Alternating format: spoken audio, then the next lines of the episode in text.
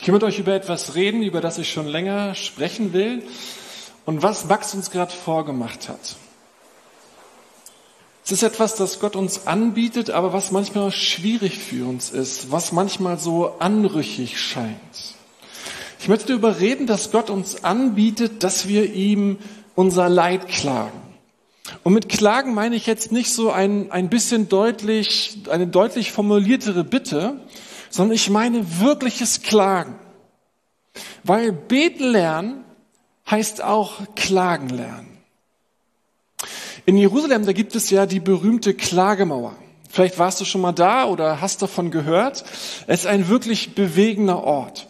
Die Klagemauer ist der letzte Rest des großen Tempels, der in Jerusalem stand und der 70 nach Christus von den Römern dann zerstört worden ist. Und an dieser Klagemauer, da beten die Juden.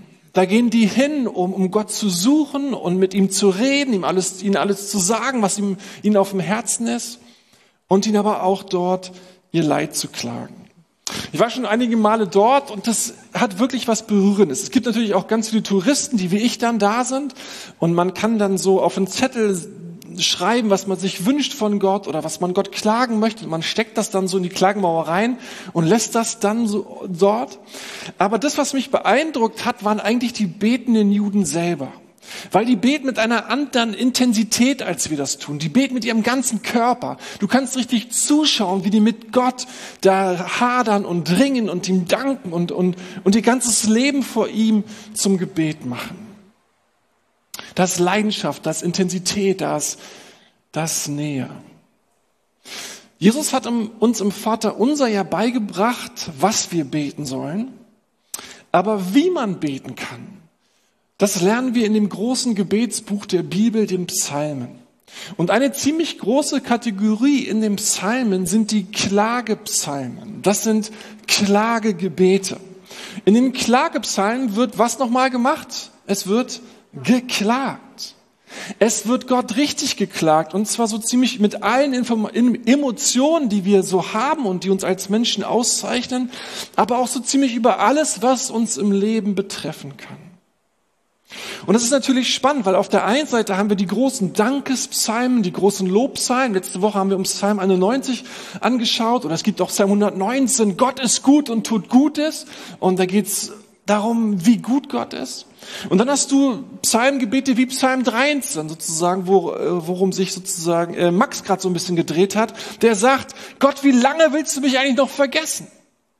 Wie lange willst du dich vor mir verbergen? Letzte Woche hat Christian, wie schon gesagt, über Psalm 91 gesprochen und vielleicht gab es einige von euch, die gesagt haben, wow, was für ein Psalm, ey, was für ein Glaubensmut, da klinke ich mich ein, super. Ich will heute zu denjenigen sprechen, die sich vielleicht über diesen Psalm geärgert haben. Die sich vielleicht gedacht haben, von wegen tausend fallen zu meiner Rechten und zehntausend zu meiner Linken und mich trifft es nicht. Ey Gott, mich hat es voll erwischt. Oder meine Familie. Von wegen mir wird kein Übel begegnen, wie soll ich denn dann sonst das bezeichnen, was mich hier getroffen hat? Vielleicht bist du trotzdem innerlich gerade bei Psalm 91 und damit sehr zufrieden und ich gönne es dir von Herzen. Aber vielleicht kannst du trotzdem was aus der Predigt heute mitnehmen, vielleicht für eine Phase, die möglicherweise doch irgendwann mal kommt, oder vielleicht hast du einen Freund oder eine Freundin, die gerade durch etwas durchgeht, was eher an einen anderen Psalm ähm, erinnert und wo du es dir helfen könnte, was du heute mitnehmen kannst. Vielleicht bist du aber auch hier und du fängst dich erst so an, dem Glauben anzunähern. Ich will dir heute einen Gott vorstellen, der keine Angst vor dir hat.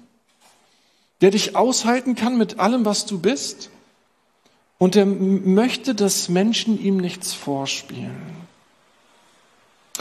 Ich habe hier vorne links äh, so eine kleine Klagemauer aufgebaut. Ich gebe zu, es sieht nicht ganz aus wie eine Klagemauer, aber Vielleicht, ich möchte die gerne bis Erntedank äh, stehen lassen. Und wenn du merkst, äh, dass das heute zu dir spricht und du merkst, es gibt die du, Dinge, die du vor Gott sagen möchtest, vielleicht hilft dir dieses kleine Symbol, ähm, mit Gott ins Gespräch zu kommen. Ich komme nachher nochmal drauf zurück. Das Klagebet, das ich für heute mitgebracht habe, kommt von David, dem großen Helden, dem großen König des alten Israels. Und er hat Psalm 69 geschrieben. Er hat ihn gebetet, oder man müsste eigentlich sagen, hat ihn geklagt. Er ist ein bisschen länger, deswegen lese ich ihn in Auszügen vor. Aber ähm, das dauert doch ein bisschen und ihr merkt die Intensität dieses Klagegebetes. Rette mich, Gott, denn das Wasser steht mir bis zum Hals. Immer tiefer versinke ich im Schlamm, meine Füße finden keinen Halt. Ich stehe im tiefen Wasser und die Flut überwältigt mich. Ich bin müde vom Schreien, meine Kehle ist rau und wund. Meine Augen sind müde und matt vom Warten auf dich, mein Gott. Die mich ohne Grund hassen, sind zahlreicher als die Haare auf meinem Kopf. Die Feinde, die mich vernichten wollen, haben keinen Grund für ihr Tun. Sie verbreiten Lügen über mich und fordern zurück, was ich nicht genommen habe. Gott, du weißt, wie viele Fehler ich mache, denn meine Sünden sind dir nicht verborgen. Lass nicht zu, dass die auf dich vertrauen, meinetwegen enttäuscht werden. Herr Allmächtiger. Denn um deinetwillen werde ich verhöhnt und verspottet, gedemütigt und gekränkt. Dass meine Brüder geben vor, mich nicht zu kennen und behandeln mich wie einen Fremden. Wenn ich vor dem Herrn weine und faste, dann verspotten sie mich. Wenn ich mein Trauergewand anlege, um der Welt meinen Kummer zu zeigen, dann verlachen sie mich. Ich bin zum Stadtgespräch geworden und die Betrunkenen lästern über mich. Doch ich höre nicht auf, zu dir zu beten, denn ich hoffe darauf, dass du, Herr, mir dieses Mal gnädig bist. Herr, höre mich in deiner Gnade und antworte auf mein Gebet mit deiner Hilfe. Denn auf dich ist Verlass. Zieh mich aus dem Schlamm, damit ich nicht noch tiefer sinke. Rette mich vor denen, die mich hassen und zieh mich heraus aus dem tiefen Wasser. Lass nicht zu, dass die Flut mich überwältigt und die Flut mit mir zusammenschlagen und der Tod mich verschlingt. Herr, erhöre meine Gebete, denn deine Gnade tröstet mich. Wende dich in einer großen Barmherzigkeit zu mir und sorge für mich. Verbirg dich nicht vor mir, erhöre mich bald, denn meine Angst ist groß. Schütte deinen Zorn über sie aus und vernichte sie in deiner Wut. Mögen ihre Häuser leer werden und ihre Zelte veröden. Vergiss keine von ihren Sünden und lass sie nicht ungestraft davonkommen. Tilge ihren Namen aus dem Buch des Lebens, damit sie nicht bei den Gottesfürchtigen aufgeschrieben sind. Ich aber leide und habe Schmerzen. Beschütz mich, Gott, durch deine Hilfe. Ich will Gottes Namen mit einem Lied loben und ihm von ganzem Herzen danken. Soweit David um Psalm 69. David hat einen Weg gefunden, oder nein, man müsste eigentlich besser sagen, er hat jemanden gefunden, der mit seinem ganzen Wut, seiner Zorn, seiner Enttäuschung, seinem Frust, auch mit seiner Angst umgehen kann und dem er völlig ungeschminkt sein Herz zeigen kann. David redet in einer Weise hier mit Gott, wie wir es in der Regel nicht tun. Seine Gebete, das sind keine Sonntagsgebete, keine wohlformulierten Gebete, so wie er mit Gott redet, würden wir wahrscheinlich noch nicht mal mit unserem besten Freund reden. Zoomen wir mal ganz kurz rein in den Text und was er hier Gott sagt. In den ersten Versen, der schreit er eigentlich Gott nur an, ich kann nicht mehr. Er sagt das so, das Wasser steht mir bis zum Hals, immer tiefer versinke ich im Schlamm, meine Füße finden keinen Halt, ich stehe im tiefen Wasser und die Flut überwältigt mich. Es reichen die Verben hier, um zu wissen, wie David sich fühlt. Versinken, kein Halt mehr haben, überwältigt sein. Und das Ding ist, das fühlt er nicht erst seit gestern so. Er ist müde vom Warten und vor allen Dingen ist er müde darauf zu warten, dass Gott endlich kommt und eingreift. Vers 4, ich bin müde vom Schreien, meine Kehle ist rau und wund, meine Augen sind müde und matt vom Warten auf dich, mein Gott.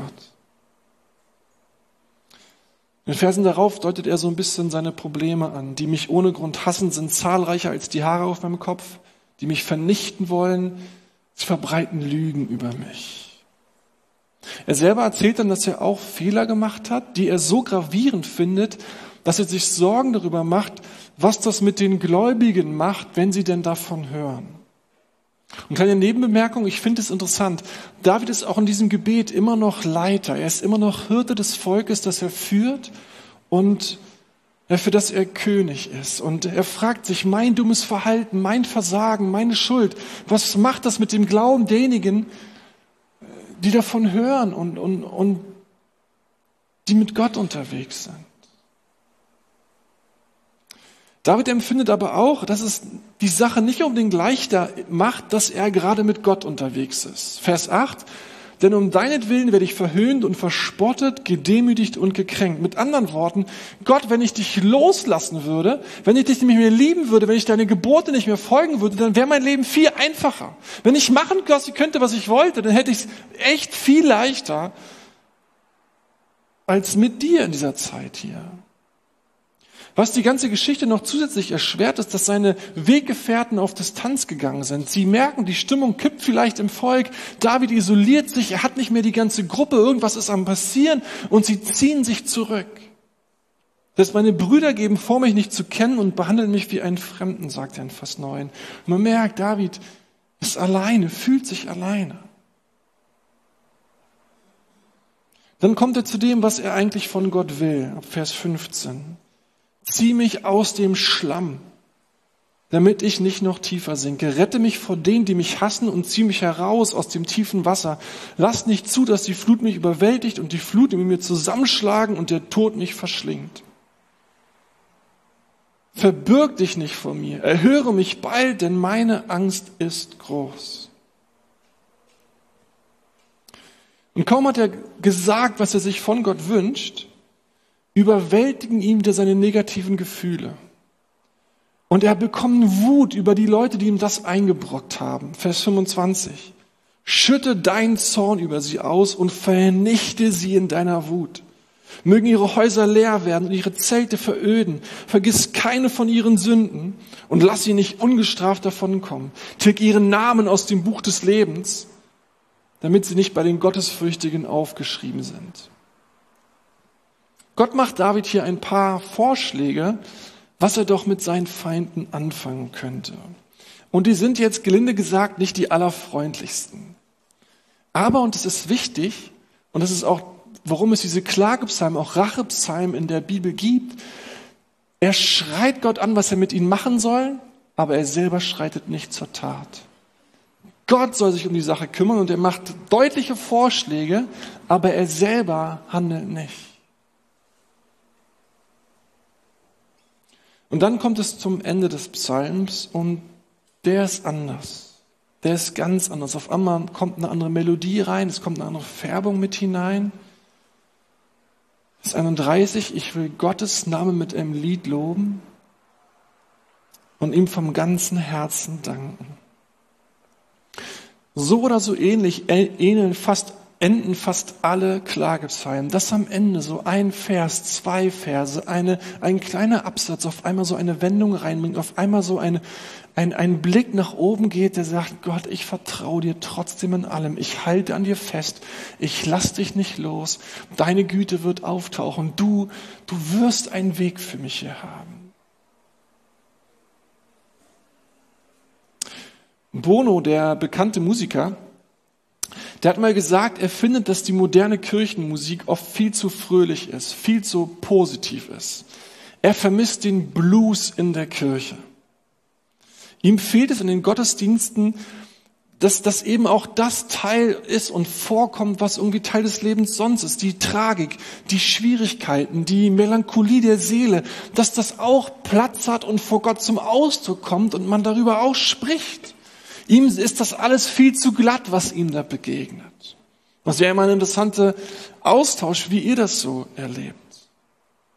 Jemand hat mal gesagt, wer in unserer Welt nie eine Wut kriegt, mit dem kann irgendwas nicht stimmen.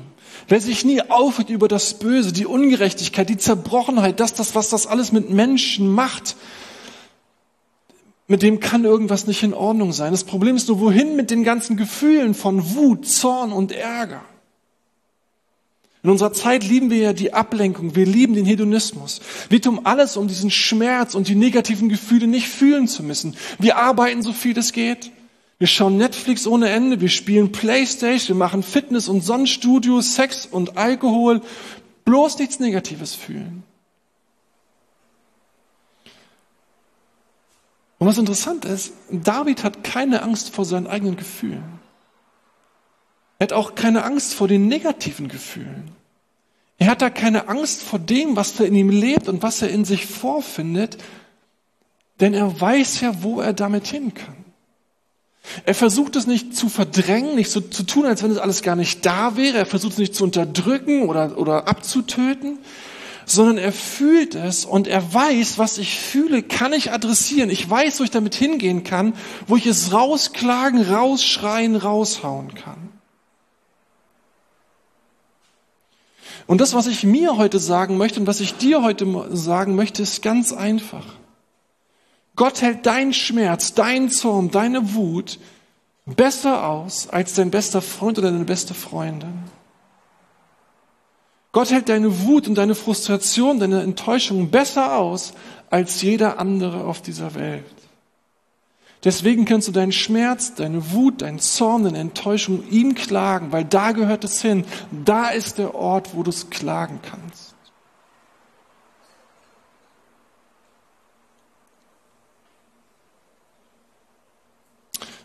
Nun mal so. Würdest du, so wie David mit Gott gesprochen hat, mit deinem Ehepartner reden? Oder mit deiner besten Freundin oder deinem besten Freund? Also ich, ich würde sagen, ich überlege mir schon ziemlich genau, wie ich mit meiner Frau rede. Also meistens. Denn wenn ich mit ihr so reden würde, wie David mit Gott redet, dann würde sie sich wahrscheinlich ziemlich Sorgen machen. Ich musste eh schon mühsam lernen, dass ich mit Bianca nicht reden kann wie mit meinen Freunden und sagen wie meine Sprache ist deutlich besser geworden, seit ich verheiratet bin. Natürlich reden wir über Krisen und, und Schmerzen, aber Gerade wenn man das Gegenüber liebt, gerade wenn man das Gegenüber einem etwas bedeutet, dann, dann überlegt man auch, wie weit will ich den anderen damit belasten? Wie weit sollte das sich alles anhören, was sich da innerlich bewegt? Auch mit den Freunden will man und kann man auch manchmal nicht alles teilen, weil da spürt man manchmal auch dieses, diese Scham, die da ist. So, so groß, dass Freundschaft ein Geschenk ist. Manchmal merken wir, äh, was denkt der, wenn ich dem das, dem das jetzt erzähle? Was, was hält der von mir, wenn ich ihm jetzt erzähle, was da alles in mir los ist? Und, und dann möchte man, aber kann vielleicht nicht. Wenn man es doch kann, ist das ein großes Geschenk und Freundschaft. David wusste, mein Gott hält meine Wut, mein Schmerz, meine Traurigkeit, mein Nicht-Verstehen, meine Irritation aus. Er kann das ab. Er denkt nicht, ach du Schreck, was denkst du denn da? Was ist mit dir los? Was lebt denn da in dir? Sondern er weiß es eh. Ich muss keine sauberen Worte wählen. Ich kann ihm einfach mein Leid klagen.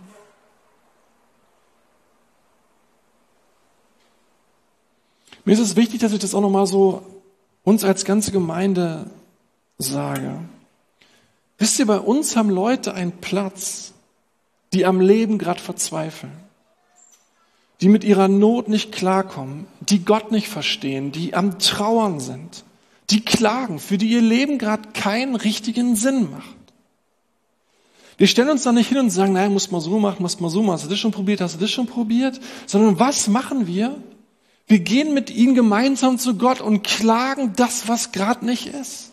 Und sagen, Gott, schau dir das an. Mach was. Tauch auf. Wende das Blatt.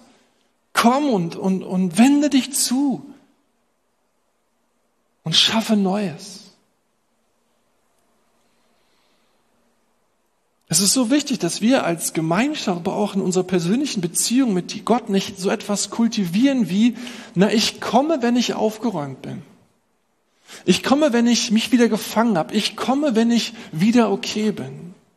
Wenn David ruft, bis wann, Herr, willst du mich vergessen? Bis wann willst du dein Angesicht vor mir verbergen? Dann ist er ja gerade nicht aufgeräumt. Dann ist er ja gerade eben nicht okay.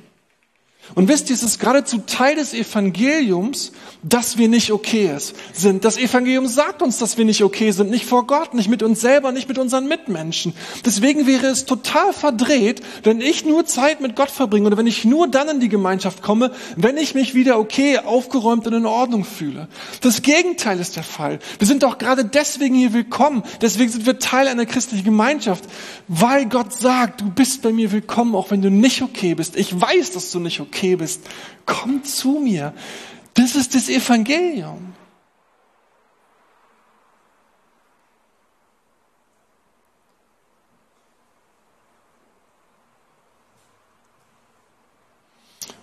In der westlichen Welt, westlichen Welt sind wir Christen ja sehr stark vom griechischen Denken her geprägt, was dazu führt, dass wir in Leid oder in schwierigen Situationen einfach sehr auf so eine Verstandesebene abarbeiten wollen. Wir wollen fragen, Gott, warum hast du das zugelassen? Wir wünschen uns eine Erklärung. Wir erwarten eine Erklärung. Wir meinen, das würde uns helfen, das würde uns trösten. Interessant ist, bei David lesen wir nichts davon. Das hängt auch zusammen, dass er ein Hebräer ist und die Hebräer anders gedacht haben als die Griechen oder wir Griechen heute und damals. Aber ein Grund kann auch sein, dass David weiß, mir werden Erklärungen eh nicht helfen. Erklärungen auf die Frage nach dem Warum helfen am Ende nicht. Was ich brauche, Gott, ist deine Gegenwart und deine Nähe inmitten dieser Situation. Das ist, was ich brauche. Wir denken manchmal und relativ unreflektiert, wenn ich keine Antwort bekomme, dann brauche ich auch nicht weiter mit Gott reden, weil was soll das? Wenn Gott mir nicht antwortet, was soll das dann? Als wenn die Antwort, warum etwas passiert ist, die Lösung auf dein Problem wäre. Was uns das Gebetsbuch der Bibel beibringen möchte, ist, es sind nicht die Antworten Gottes auf unsere Fragen, die du brauchst, sondern es ist Gott selbst, den du brauchst. Seine tröstende Anwesenheit, seine Gottesnähe, dass er da ist. Das ist das, was wir Menschen brauchen. Das, was wir existenziell brauchen. Und nicht eine auf der Verstandesebene geklärte Antwort, warum das passiert ist. Und das bringen uns die Psalmen bei. Ich würde es gerne seelsorgerlich zuspitzen. Wenn du auf eine Antwort wartest, warum Gott etwas zugelassen hast, oder warum du durch etwas Herausforderndes gehen musst, und du sagst, erst wenn ich diese Antwort gefunden habe, wenn Gott mir das erklärt hat, dann bewege ich mich auf Gott zu, dann lasse ich mich wieder ein, dann suche ich wieder seine Nähe, dann wirst du mit ziemlicher Sicherheit in der Sackgasse enden. Und je länger du in dieser Sackgasse bist, desto härter wird dein Herz, desto distanzierter wird dein Herz, desto länger bist du mit dir alleine und es wird nicht unbedingt besser. Und der Weg, den Gott dir zeigt, wie er dich wieder einlädt, den, den Weg, den die Bibel aufmacht, um da rauszukommen, ist Gott deine Not zu klagen, deinen Seelenzustand zu klagen, deine Umstände zu klagen und aus deinem Herzen keine Mördergrube zu machen, sondern mit all dem, was in dir ist, mit allem, was nicht okay ist, zu Gott zu gehen und ehrlich zu sagen, was Sache ist. Am Ende des Gottesdienstes ist, darf ich euch ja immer einen Segen zusprechen. Und ich mache das sehr gerne aus dem Philipperbrief in 4.7, wo, wo Paulus sagt, und der Friede Gottes, kennt die Worte, der allen Verstand übersteigt, er wird eure Herzen und Gedanken bewahren in Christus Jesus. Was aber wichtig zu wissen ist, entscheidend dafür, dass sich der Shalom Gottes, der Friede Gottes ausbreitet, ist das, was Paulus vorher schreibt. Er sagt in Vers 6, macht euch um nichts Sorgen, wendet euch vielmehr in jeder Lage mit Bitten und Flehen und voll Dankbarkeit an Gott und bringt eure Anliegen vor ihn. Und jetzt kommt der Segen.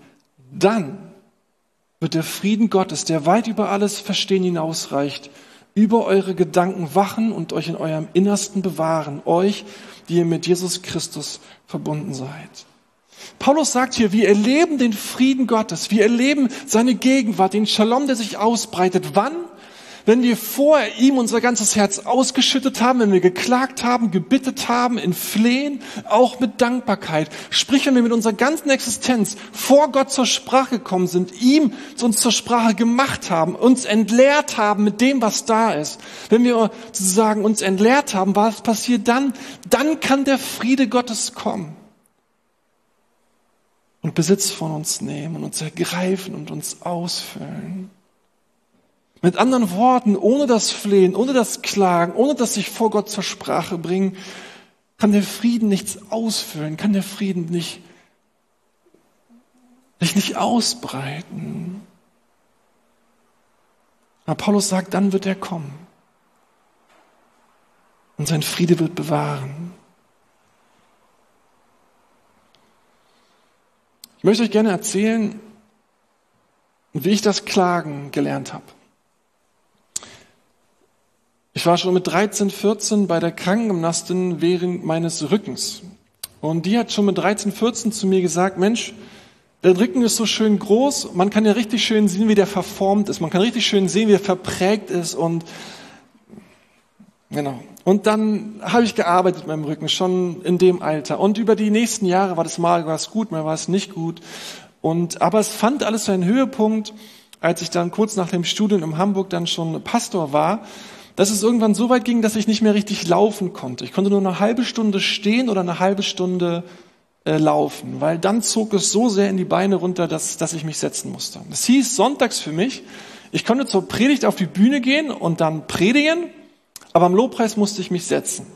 Und nach dem Gottesdienst, wenn alles durcheinander wirbelte und man sie begrüßen wollte, habe ich mich irgendwo mit dem Stuhl hingesetzt und den Leuten Hallo gesagt und vielleicht nochmal hier und da gebetet. Und das, das, und ich habe natürlich alle möglichen Ärzte aufgesucht und jedes Gebet em, empfangen, was irgendwie möglich war, aber es, es, es passierte nicht so, wie, wie ich mir das gewünscht habe. Und in dieser Zeit habe ich das Klagen gelernt. Damals konnte man in unserem Gemeindesaal so eine Runde drehen. Und dann habe ich fast jeden Tag so eine Runde gedreht und einfach so lange mich vor Gott ausgeheult und ihn angeschrien und gefleht und ihm geklagt, dass das doch nicht sein kann, dass man mit Mitte 20 nicht mehr funktioniert und, und seinen Job nicht richtig machen kann. Wenn ich einen Tisch rücken wollte, konnte ich es nicht machen, musste irgendjemand fragen, ob man den Tisch bewegen kann. Es hat sich so ätzend angefühlt. Und in dieser Zeit habe ich gelernt, dass Beten Klagen lernen. Klagen lernen heißt beten, beten heißt Klagen lernen.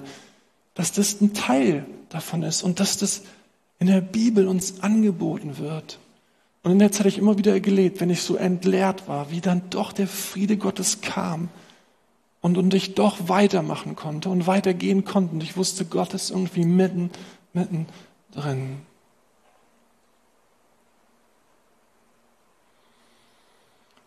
Am Ende unseres Psalms, nachdem David so ehrlich war, sagt er dann in Vers 31, ich will Gottes Namen mit einem Lied loben und ihm vom ganzen Herzen danken. Und dann geht es noch so ein bisschen weiter. Ganz am Ende kommt auf einmal nochmal so eine andere Note rein, eine, eine andere Melodie, eine, ein, ein anderes Licht kommt auf einmal rein. Erst war es so dunkel und so negativ und so wütend und so zornig. Und dann am Ende diese Hinwendung, aber Gott, ich weiß, du bist real und du weißt, du kümmerst dich und du weißt, ich weiß, du hast einen Weg mit mir hier durch und ich will dich loben und ich will dich ehren, ich will anerkennen, dass du Gott bist und ich nicht und, und ich will dir vertrauen. Ich finde es stark, wie, wie Gott auch dem David seinen Glauben bewahrt in dieser Zeit. Wie er seinen Glauben bewahrt, dass er immer wieder sagen kann, Gott, ich halte an dir fest und ich lass dich nicht los. Du wirst auftauchen.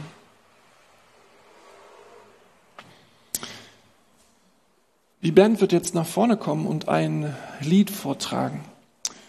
Und ich würde gerne dir die Möglichkeit geben, in diesen Minuten ein bisschen mal in dich reinzuhören. Gibt es etwas, was du eigentlich mal Gott so richtig klagen wollen würdest?